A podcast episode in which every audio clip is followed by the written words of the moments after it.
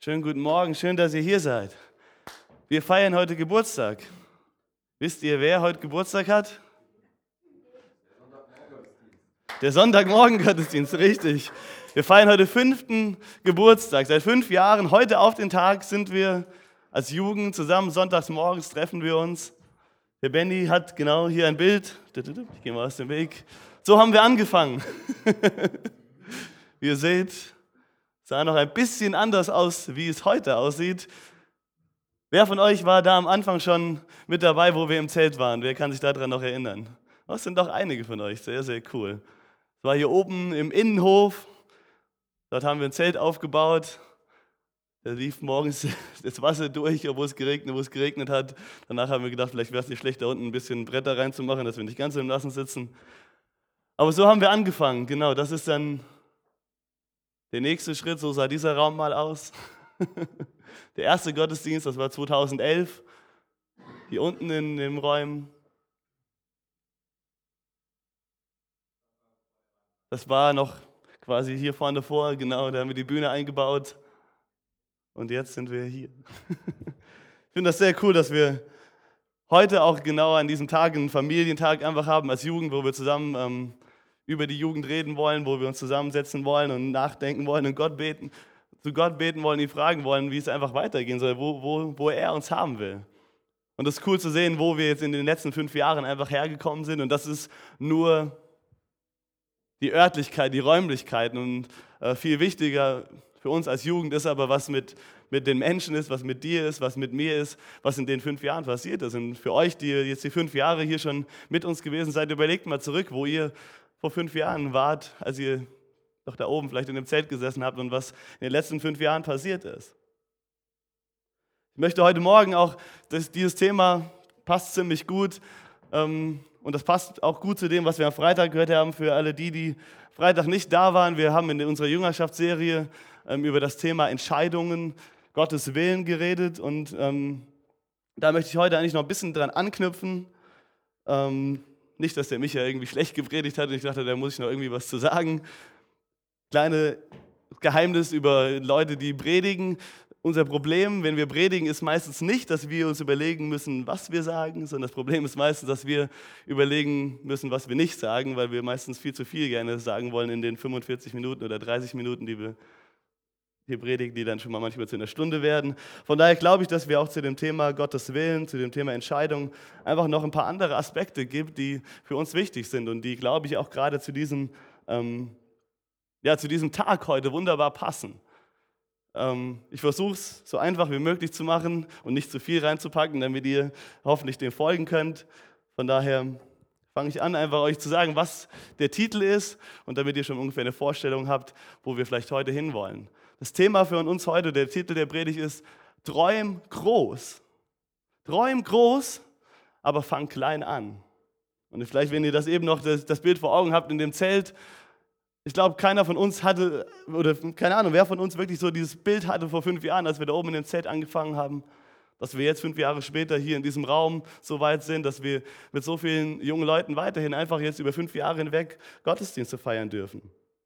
Und einfach zu sehen, was, was passiert ist, wie viele ähm, von euch einfach auch gewachsen sind im Glauben, stärker geworden sind, ähm, ihre Gaben entdeckt haben und weiterentwickeln. Träume groß, aber fang klein an.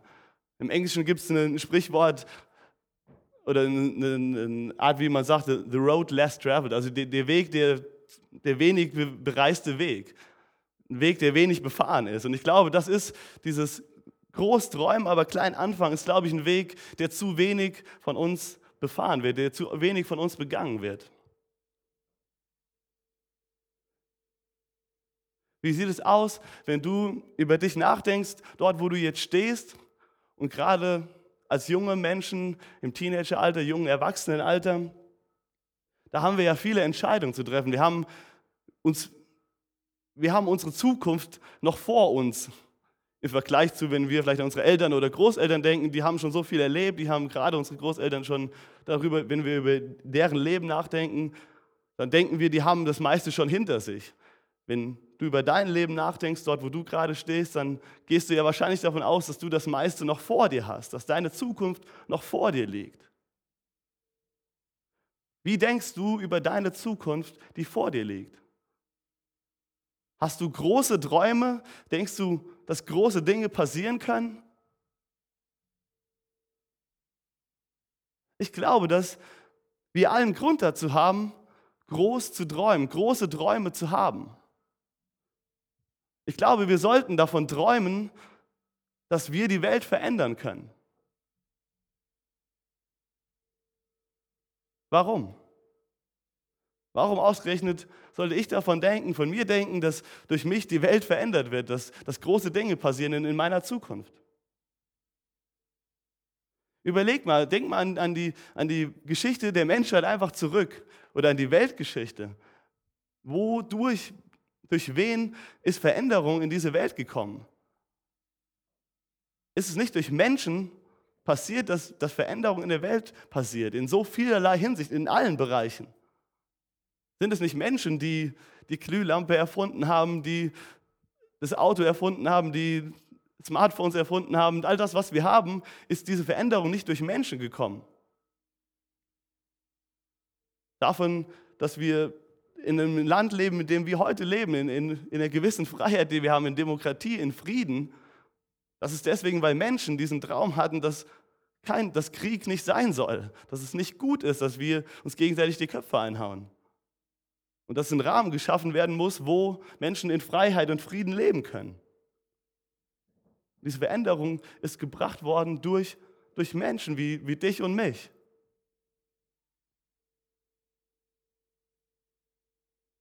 Ich glaube, dass in dir und in mir Potenzial liegt, um diese Welt auf den Kopf zu stellen.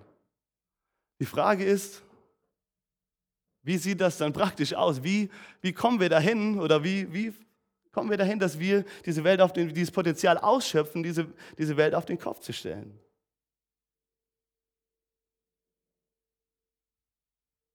Und bei dem Punkt, glaube ich, bei dem, bei dem Wie, denke ich, dass wir in unserem Denken, in unserem Denkmuster vielleicht manchmal eine grundlegend falsche Herangehensweise haben.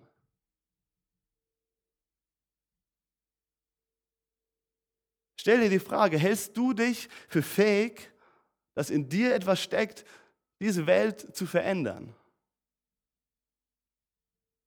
Wenn ja, warum? Oder wenn nein, warum nicht? Woran machst du das fest, wenn du jetzt darüber nachdenkst? An was, an was in dir oder was über deine Person denkst du gerade nach? Denkst du darüber nach, wo du, wo du herkommst, was dein Familienhintergrund ist? Denkst du vielleicht nach, ja, ich könnte ja die Welt verändern, wenn ich in dieser Familie groß geworden wäre, die einen besonderen Einfluss unter besonders wichtigen Menschen in der Welt hat, die besondere, besonders viel Geld hat, um mich, mir eine Ausbildung zu ermöglichen, wo ich dann irgendwann mal zur Spitze der Elite vielleicht gehören kann und dann kann ich einen Einfluss haben?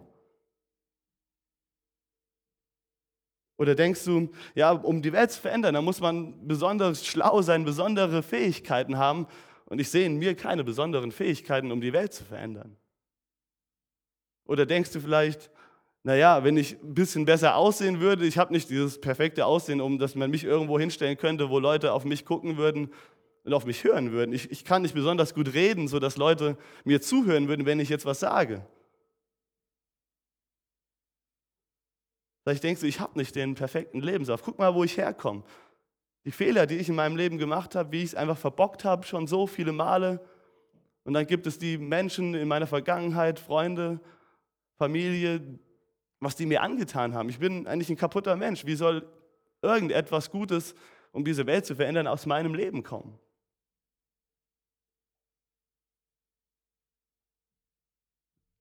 Ist es nicht so, dass wir, wenn, wenn wir realistisch über uns nachdenken, dass wir anfangen mit menschlicher Sichtweise zu denken, mit menschlichen Ermessen abwägen, ob etwas was möglich ist und was nicht möglich ist. Vielleicht, weiß nicht, vielleicht geht es dir auch so, dass du denkst, ja, ich kann das machen, weil ich weiß, ich kann so gut zum Beispiel Fußball spielen. Ich weiß, ich werde irgendwann mal bestimmt, ich habe das Potenzial, irgendwann mal Bundesliga zu spielen. Alle werden mich kennen. Oder ich sehe besonders gut aus und kann auch noch singen. Ich sollte vielleicht irgendwie, ich jetzt zu Deutschland sucht den Superstar gehe, ich glaube, ich habe gute Chancen, das zu gewinnen, dass ich irgendwann richtig berühmt werde. Wir fangen an, unsere, das, was wir gerade vor Augen haben, zu gucken, ob wir damit was anfangen können.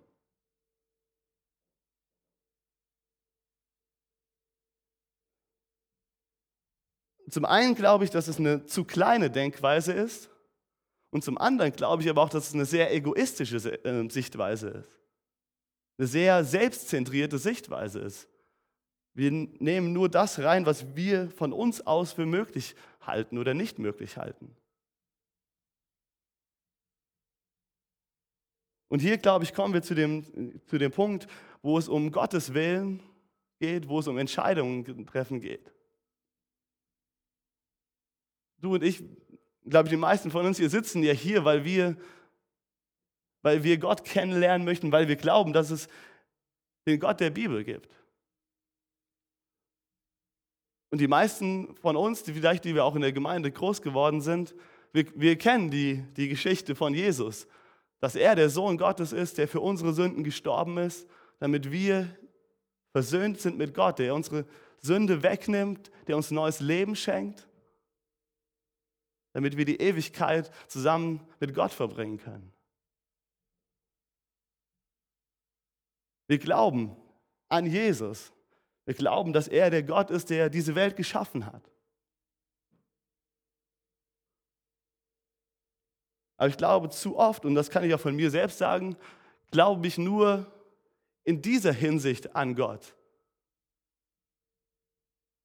Für die, für die Zukunft, die nicht, mit, nicht in dieser Welt mehr sein wird, für die Zukunft, die nach diesem Leben sein wird, dass er in der Lage ist, Tote wieder lebendig zu machen, dass wir ewig leben.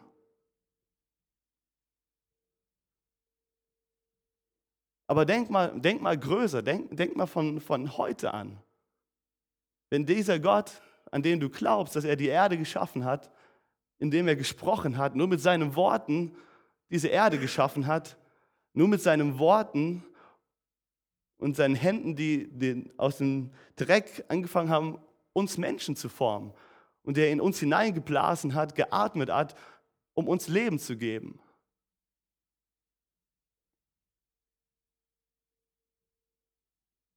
Ist dieser Gott nicht auch in der Lage, große Dinge in unserem Leben heute zu tun. Nicht nur, wir sagen, nicht nur uns erretten aus den Toten für ewiges Leben. Das ist eigentlich das Größte. Die Frage ist auch, wenn er das tun kann für uns, wenn er das in uns tun kann, wieso sollte er begrenzt sein, hier und heute, im Jetzt, unsere Leben für, zu seiner Ehre zu gebrauchen und durch uns diese Welt zu verändern?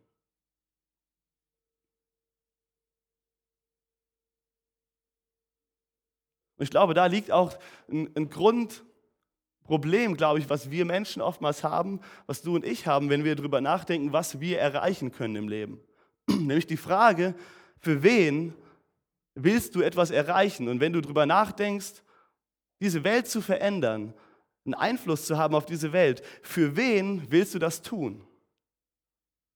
Ich glaube, dass die meisten von uns, und ich glaube, da kann ich von mir reden auch, dass wir in, irgendwo in unserem Herzen drin etwas haben, dass es für uns das machen will.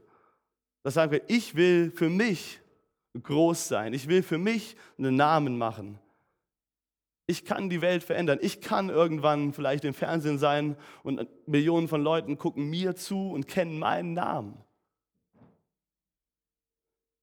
Ich kann ein super Sportler sein. Ich kann vielleicht ein super Musiker sein bekannter Schauspieler sein, ein großer Politiker, der irgendwo, den jeder kennt, den, den Land führen kann, in meinem Beruf irgendwie etwas erreichen, wo viele Leute mich kennen. Ich glaube, da liegt ein, ein Grundproblem in unserem Denken, dass wir so oft Dinge für uns machen wollen. Wie würdest du aber die Situation bewerten, wenn du darüber nachdenkst, dass dieser Gott von dem wir eben gesprochen haben, der einen Plan hat für diese Menschen, der den Plan hat, den wir in Johannes 3, Vers 16 sehen, dass er sich wünscht, dass kein Mensch verloren geht, sondern jeder gerettet wird, dass jeder Mensch ihn kennenlernt, in einer Beziehung mit ihm ist.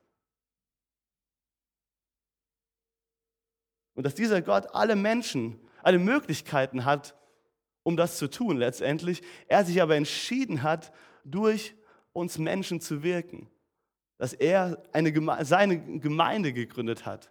Dass er nicht diejenigen, die an ihn glauben, sofort zu sich nimmt in die Ewigkeit, sondern dass wir, nachdem wir Jesus kennengelernt haben, immer noch hier sind auf dieser Erde und dass er gesagt hat, dass ihr, meine Kinder, dass ihr Salz und Licht seid in dieser Welt.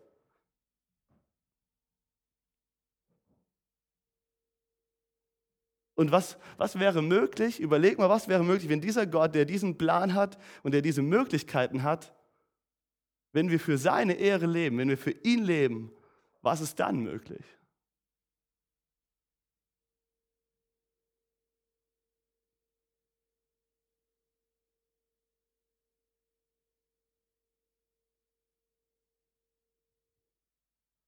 Denk da nicht zu klein. Wenn du Gottes Kind bist, dann bist du jetzt hier und heute schon Teil von etwas ganz Großem, das die Welt verändert. Du bist Teil der Familie Gottes, wenn du Jesus als deinen Herrn und Retter angenommen hast. Und das nicht nur, du bist Teil von etwas Globalem, jetzt im Moment schon, und nicht nur globalen hier und heute, sondern schon etwas von der ganzen Menschheitsgeschichte. Etwas, was schon mehrere tausend Jahre im Gange ist.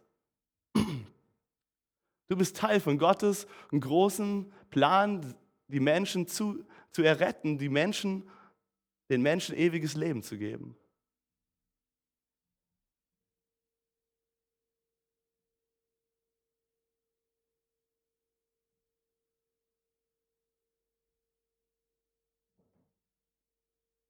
Und ich glaube, das ist der Grund, warum wir allen Grund dazu haben, große Träume zu haben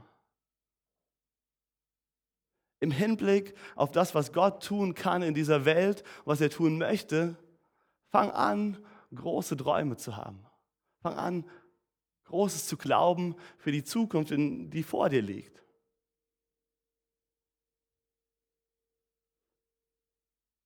Aber, und das kommen wir zu dem Punkt, wo, wo fange ich heute damit an? Aber fang klein an im Praktischen. Und da möchte ich, dass wir zusammen jetzt einfach mal die Bibel aufschlagen in Johannes 10. Und ich glaube, dort finden wir eine richtige Sichtweise von uns selbst, auch von dem, wer wir sind. Weil es kann sehr gut sein, dass du genau richtig liegst, wenn du sagst, in mir ist doch nichts Großartiges. Ich habe nicht den perfekten Lebenslauf. Ich sehe in mir nicht die perfekten Gaben, um die Welt zu verändern. Wir müssen ein richtiges Bild von uns selbst bekommen. Und ich glaube, das finden wir jetzt auch in, in Gottes Wort und dort können wir sehr viel darüber lernen.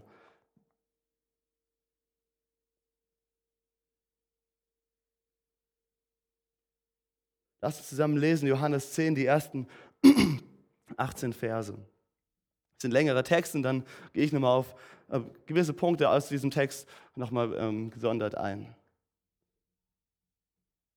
Johannes 10. Ich versichere euch, Wer sich über die Mauer in den Schafpferd schleicht, statt durchs Tor hineinzugehen, ist ein Dieb und ein Räuber. Denn ein Hirte tritt durch das Tor ein. Der Torhüter öffnet ihm und die Schafe hören seine Stimme und kommen zu ihm. Er ruft seine Schafe, die ihm gehören, beim Namen und führt sie hinaus.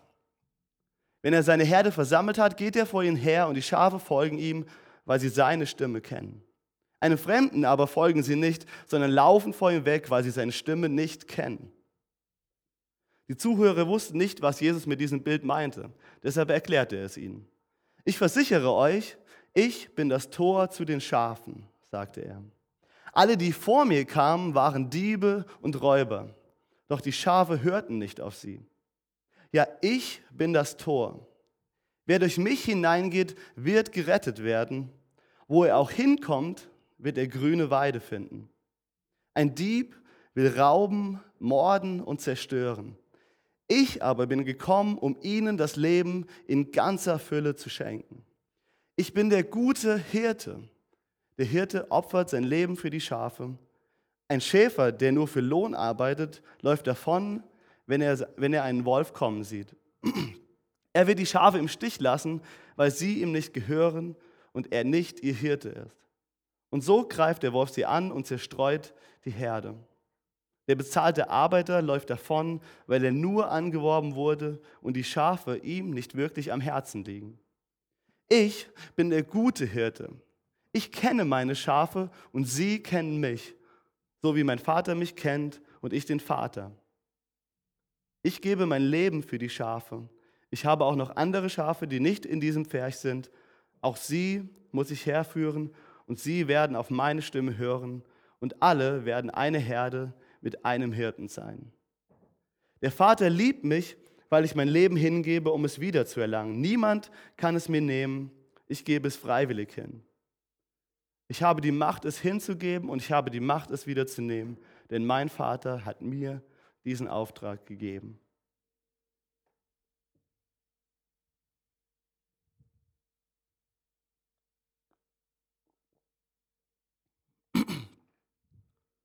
Wunderbare Worte, die Jesus dort einfach sagt.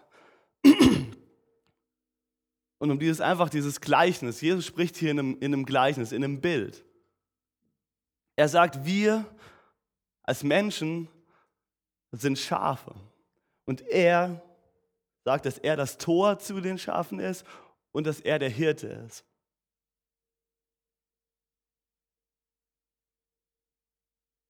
Und ich glaube, das ist so wichtig, dass wir in Gottes Wort immer wieder finden und rausfinden und hören und sehen, was Gott darüber sagt, wer wir sind, wie wir sind und dass wir gucken, was er sagt, wer er ist und wie er ist, wie Gott ist. Und deswegen hier dieses Bild, Schafe. Was sind Schafe? Schafe sind Tiere, die einen Hirten brauchen, die brauchen Anleitung, die brauchen jemanden, der für sie sorgt, sie brauchen jemanden, der ihnen sagt, wo es lang geht letztendlich. Sie brauchen Schutz, sie brauchen jemanden, der, der sie beschützt und der, der sie vor Feinden beschützt. Ich glaube, das ist ein gutes Bild, ein gutes Selbstbild und wo wir anfangen sollen, wo dieses Thema praktisch wird, dass wir klein anfangen sollen. Nämlich bei dem Punkt, dass wir bedürftig sind. An dem Punkt, dass wir Rettung brauchen als Menschen.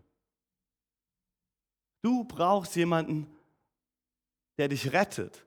Du brauchst jemanden, der dich beschützt. Und du brauchst jemanden, der dich dorthin führt, wo du das bekommst, was du zum Leben wirklich brauchst. Und hier kommt Jesus ins Spiel und er sagt von sich, zum einen, ich bin das Tor. Hierbei geht es um, um einen eingemauerten Bereich, wo die Schafe einfach dann ähm, sind, nachts zum, zum Schlafen. Dieser Teil ist so ein Bereich, der eingemauert ist und eine Stelle, die offen gelassen ist, dort, wo die Schafe hinein und hinausgehen. Und dort ist dann jemand, der dann davor ist und das bewacht, damit niemand da hinkommen kann, niemand da reinkommen kann und die Schafe klauen kann oder den Schafen etwas antun kann. Und Jesus sagt, ich bin derjenige, der sich genau in, diesen, in diese Lücke da, dieses Tor hineinlegt. Ich bin das Tor. Das heißt, Jesus sagt von sich, wenn du einen Ort haben willst, wo du geschützt bist, wo du, äh, wo du in Sicherheit bist, dann musst du durch mich hineingehen. Das ist das, was Jesus hier sagt. Er ist die Tür. Durch Jesus wirst du Rettung finden, wirst du Schutz finden.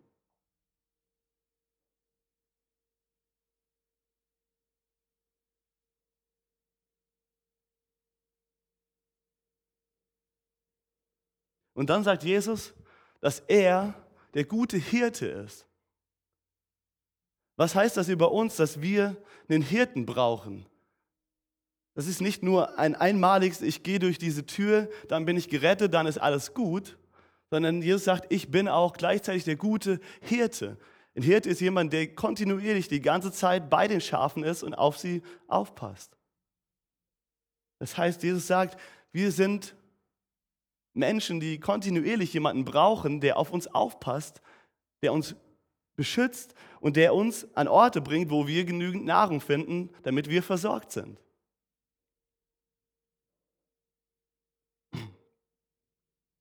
Was sagt uns das Bild von, dem, von der Tür und dem guten Hirten, aber noch über, über Jesus? Beziehungsweise, was sagt es das aus, dass er und die Tür ist und der gute Hirte, was sagt das aus über uns? Es sagt aus, dass wir wertvoll sind in seinen Augen. Du bist wertvoll in den Augen Jesu.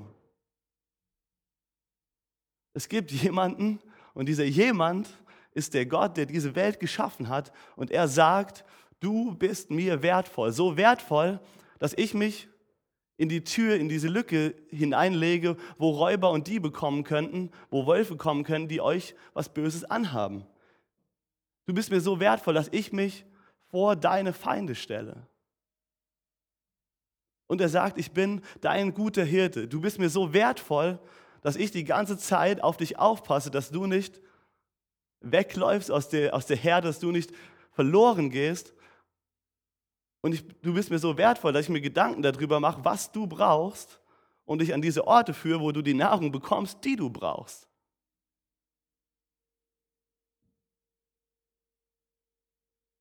Und Jesus sagt weiter, als guter Hirte kenne ich meine Schafe. Jesus kennt dich. Du bist ihm so wertvoll, dass er wirklich Beziehung mit dir will, dass er dich kennenlernen will. Er sagt, er kennt dich. Er weiß genau, wer du bist. Du bist nicht nur eine von vielen, sondern du bist bekannt. Du bist ihm im Namen bekannt.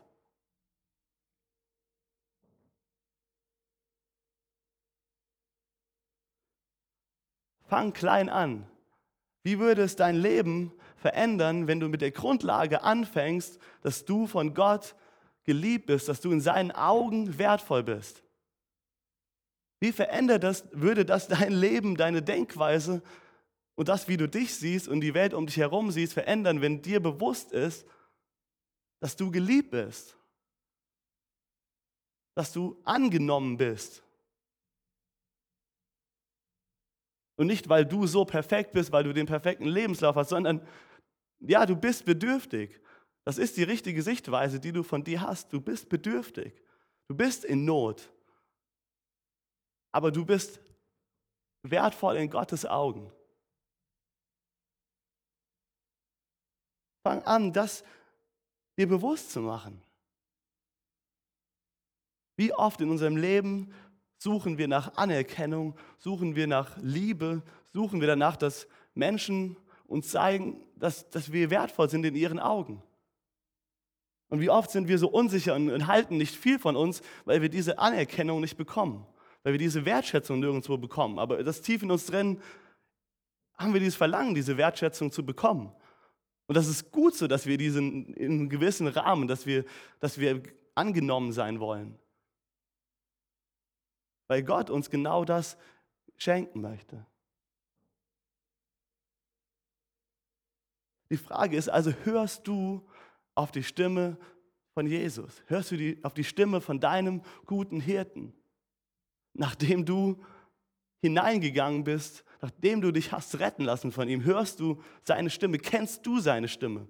Wir haben hier das Bild von diesen, von diesen Schafen, wenn der Hirte kommt und seine Schafe ruft, sie beim Namen ruft, dann kommen seine Schafe, weil die Schafe seine Stimme kennen, weil die Schafe die Stimme des Hirten kennen. Kennst du die Stimme Jesu? Kannst du das unterscheiden von den Stimmen der Räuber und Diebe, die, dich, die, die nichts Gutes wollen? Und auf welche Stimme hörst du?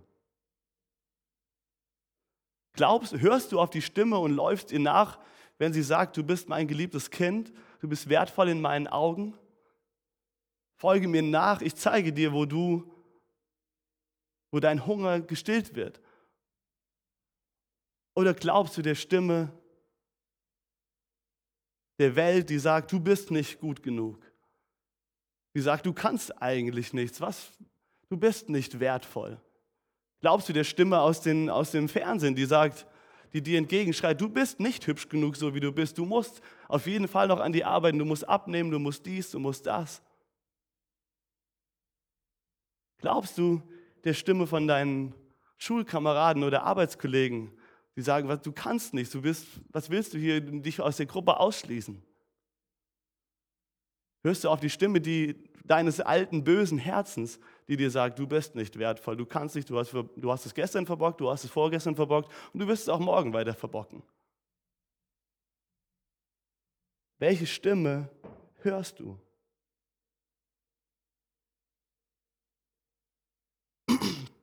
Wo hören wir Jesus Stimme?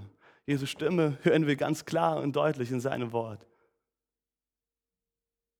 Gottes Wort hat es nicht nötig, dir Honig um den Mund zu schmieren und dir etwas vorzumachen, wer du bist. Und die hat es auch nicht nötig, etwas Falsches über dich zu sagen, dich niederzumachen, schlechter zu machen, um sich selbst besser dastehen zu lassen, so wie es Menschen vielleicht in deinem Umfeld tun. Die Bibel redet die Wahrheit, das ist Gottes Wort. Und sie zeigt uns Dinge, wie das, was wir eben gelesen haben, dass wir hilfebedürftig sind, dass wir nicht perfekt sind. Aber sie sagt uns auch, dass wir angenommen sind. Sie sagt uns, wenn wir in Jesus sind, sind wir eine neue Schöpfung. Dann sind wir ein neuer Mensch. Und das Alte ist Vergangenheit.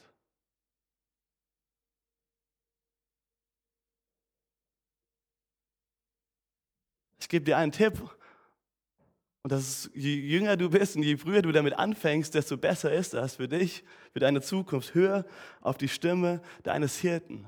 Hör auf die Stimme von Jesus. Lerne Jesus besser kennen. Das hat er mich ja am Freitag auch gesagt, wie wichtig es ist, dass wir es zulassen, dass Gottes Wort uns beeinflusst, dass wir sein Wort zu uns reden lassen. Schafe folgen der Stimme ihres Hirten. Auf fremde Stimmen hören sie nicht. Je besser du Jesus kennenlernst, desto weniger wirst du den Lügen des Teufels, den Lügen der Welt und den Lügen deines alten bösen Herzens zuhören, sondern davor weglaufen in Sicherheit zu deinem Hirten, zu Jesus. Das ist die Basis dafür, gute Entscheidungen zu treffen in deinem Leben. Ich glaube, das, das ist da, wo du anfangen sollst, im Kleinen. Das ist die Basis, wie du Gottes Willen tun kannst, wie du Gottes Willen folgen kannst. Und Jesus ist derjenige, der dir von dort an den Weg weiterzeigen will. Und eine, eine Sache möchte ich da mit euch noch durchgehen. Das könnt ihr mit mir aufschlagen in Matthäus 6 dann möchte, möchte ich noch einen längeren ähm, Abschnitt mit euch durchlesen, der, glaube ich, auch nochmal ziemlich gut genau davon von spricht, wie das aussehen kann, praktisch in deinem Leben. Matthäus Kapitel 6, erste Buch im Neuen Testament. Das ist das Ende von der sogenannten Bergpredigt, wo Jesus vor den Menschen in Israel gesagt hat, wie sein Reich aussieht, wie es aussieht, wenn, wenn Menschen das Leben, das Leben leben in der Fülle, von der wir gerade eben gelesen haben, wie er es sich vorstellt.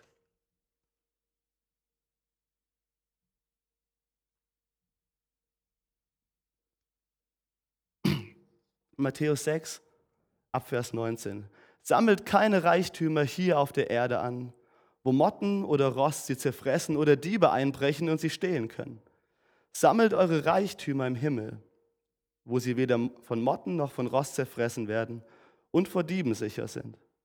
Denn dort, wo dein Reichtum ist, da ist auch dein Herz. Dein Auge ist das Fenster deines Körpers, ein klares Auge lässt das Licht bis in deine Seele dringen. Ein schlechtes Auge dagegen sperrt das Licht aus und stürzt dich in die Dunkelheit. Wenn schon das, was du für Licht hältst, in dir Dunkelheit ist, wie dunkel wird dann erst die Dunkelheit sein? Niemand kann zwei Herren dienen. Immer wird er den einen hassen und den anderen lieben. Oder dem einen treu ergeben sein und den anderen verabscheuen. Ihr könnt nicht gleichzeitig Gott und dem Geld dienen. Darum sage ich euch, sorgt euch nicht um euer tägliches Leben, darum, ob ihr genug zu essen und zu trinken habt und anzuziehen habt. Besteht das Leben nicht aus mehr als nur Essen und Kleidung? Schaut die Vögel an. Sie müssen weder säen, noch ernten, noch Vorräte ansammeln, denn euer himmlischer Vater sorgt für sie. Und ihr seid ihm doch viel wichtiger als sie. Können alle eure Sorgen euer Leben auch nur um einen einzigen Augenblick verlängern? Nein. Und warum sorgt ihr euch, um eure Kleider? Schaut die Lilien an und wie sie wachsen. Sie arbeiten nicht und nähen sich keine Kleider. Trotzdem war selbst König Salomo in seiner ganzen Pracht nicht so herrlich gekleidet wie sie. Wenn sich Gott so wunderbar um die Blumen kümmert, die heute aufblühen und schon morgen wieder verwelkt sind, wie viel mehr kümmert er sich dann um euch? Euer Glaube ist so klein. Hört auf, euch Sorgen zu machen um euer Essen und Trinken oder um eure Kleidung. Warum wollt ihr leben wie die Menschen, die Gott nicht kennen und diese Dinge so wichtig nehmen? Euer himmlischer Vater kennt eure Bedürfnisse. Wenn ihr für ihn lebt und das Reich Gottes zu eurem wichtigsten Anliegen macht, wird er euch jeden Tag geben, was ihr braucht.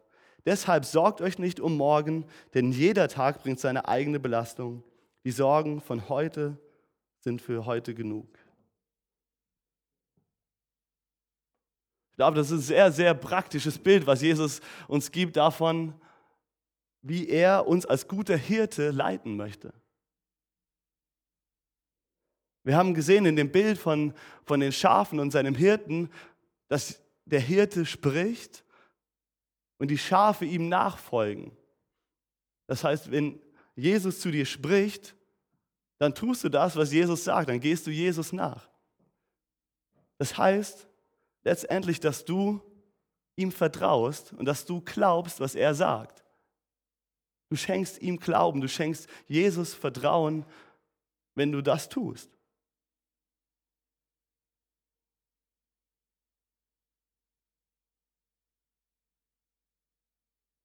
Und was er tun möchte letztendlich, ist, weil er weiß, wie wir sind, weil er weiß, dass wir, Gott hat uns als, oder anders gesagt, anders angefangen, Gott hat uns als Menschen in seinem Ebenbild geschaffen. Er hat sich einen Plan ausgedacht dafür, wie du und ich sein sollen. Aber wir alle kennen das Problem, dass wir dem nicht entsprechen. Wenn wir lesen davon in, auch in Gottes Wort, wie Gott sich Leben vorgestellt hat, dann wissen wir, dass wir dem nicht entsprechen.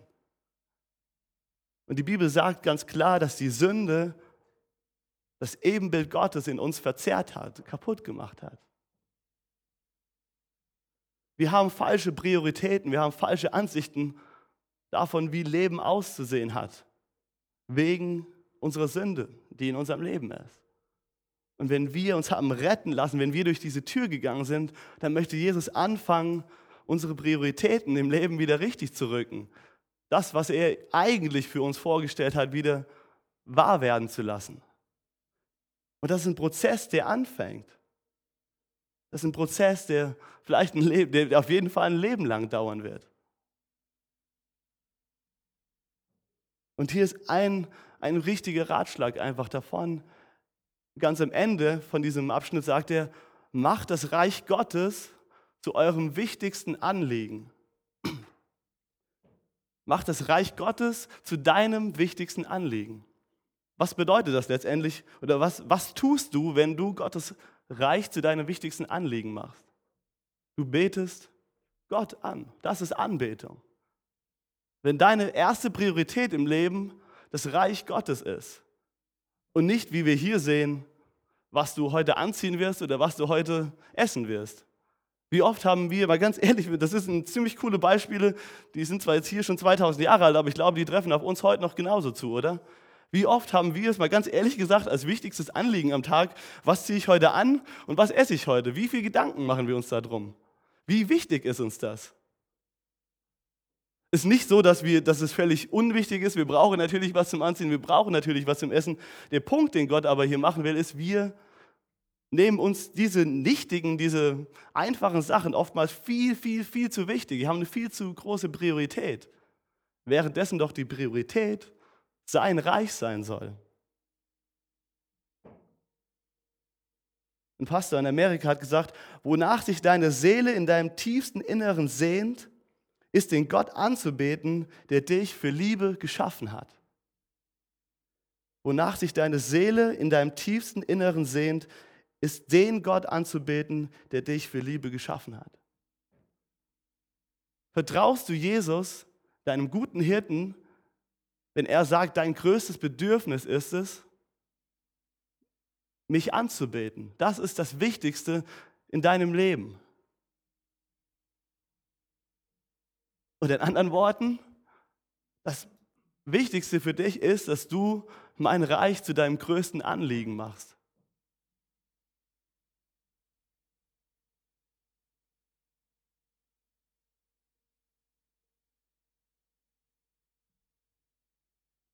Das ist das Leben, wovon wir eben in Johannes 10, Vers 10 ge gelesen haben, wo er sagt, ich möchte dir ein Leben in ganzer Fülle schenken.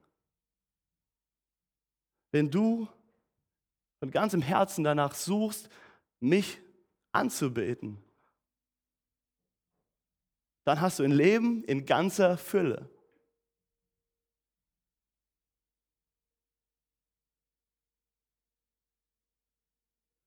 Und wie das praktisch in deinem Leben aussieht, ich glaube, das ist so, kann so unterschiedlich einfach sein. Und deswegen ist es so wichtig, dass wir nicht den Fehler machen, zu klein zu träumen, zu klein zu denken. Weil Gottes Reich so viel größer ist, so viel wunderbarer ist. Und wenn wir es ihm erlauben, das zu tun, was ihm wichtig ist, dass er die Prioritäten in unserem Herzen einfach festsetzen kann, ich glaube, dann können viel größere Dinge passieren als das, was wir uns vorstellen können. Und ich frage mich, wie oft wir mit unserem Kleinglauben dem im Weg stehen. Weil wir Gott in eine Box packen von unseren Möglichkeiten und denken, das ist niemals möglich. Und deswegen kategorisch das ausschließen und gar nicht mal irgendwo Gott den Freiraum geben, das zu tun.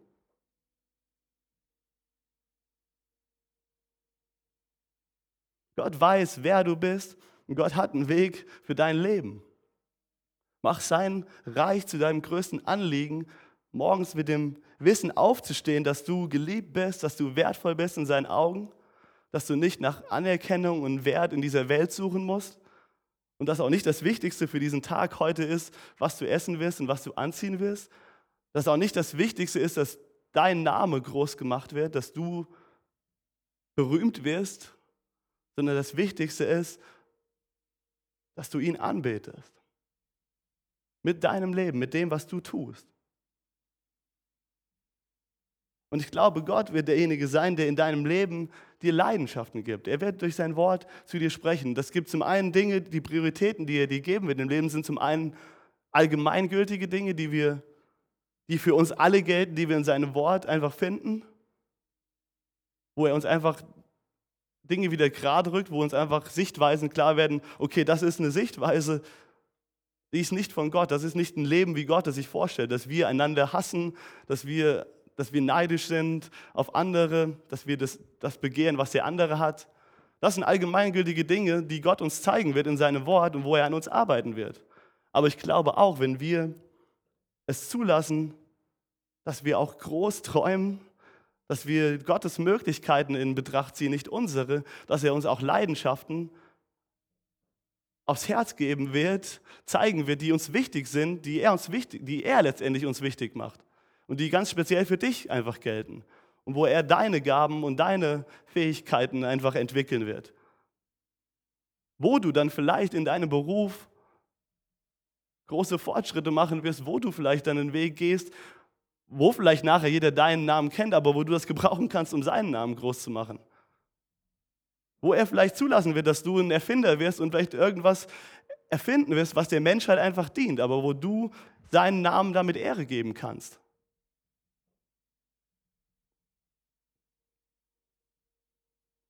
Hab die richtige Priorität für dein Leben. Träum groß, aber fang einfach im Kleinen heute, hier und jetzt an, Jesus zu vertrauen, seine Stimme besser kennenzulernen. Und Jesus weiß genau, wo du stehst und was in deinem Leben noch für ein Weg vor dir ist. Und er kennt auch deine Vergangenheit, er weiß, wo du herkommst.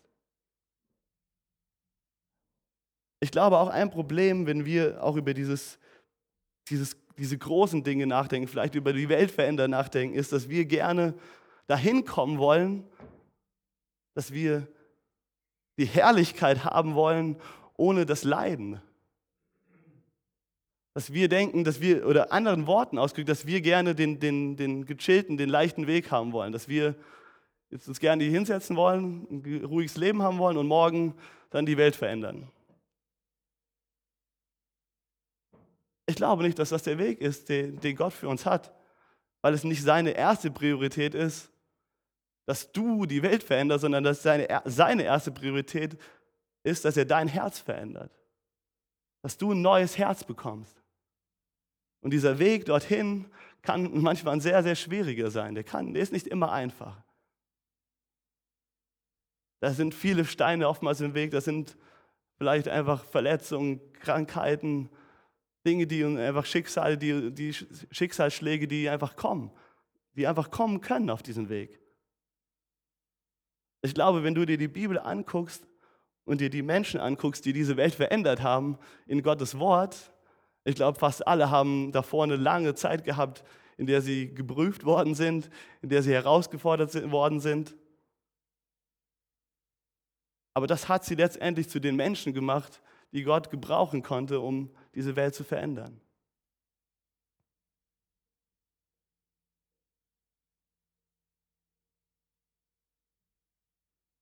Und so vertrau, möchte ich euch ermutigen, heute, heute Gott zu vertrauen mit deinem Leben, mit deiner Zukunft. Zu glauben, dass Gott in der Lage ist, auch dein Leben zu gebrauchen, um diese Welt auf den Kopf zu stellen. Zu erreichen, dass sein Name groß gemacht ist, dass Menschen ihn kennenlernen. Und dass sein Reich auf diese Erde gebaut wird.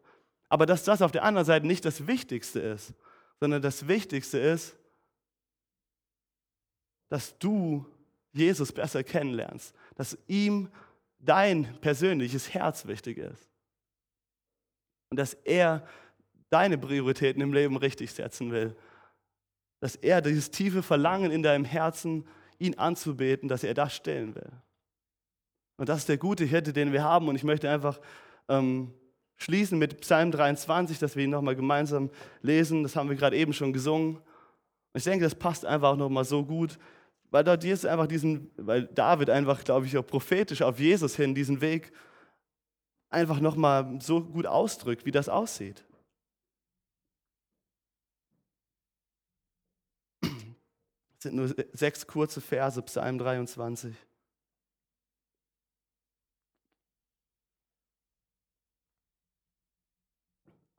Der Herr ist mein Hirte. Ich habe alles, was ich brauche.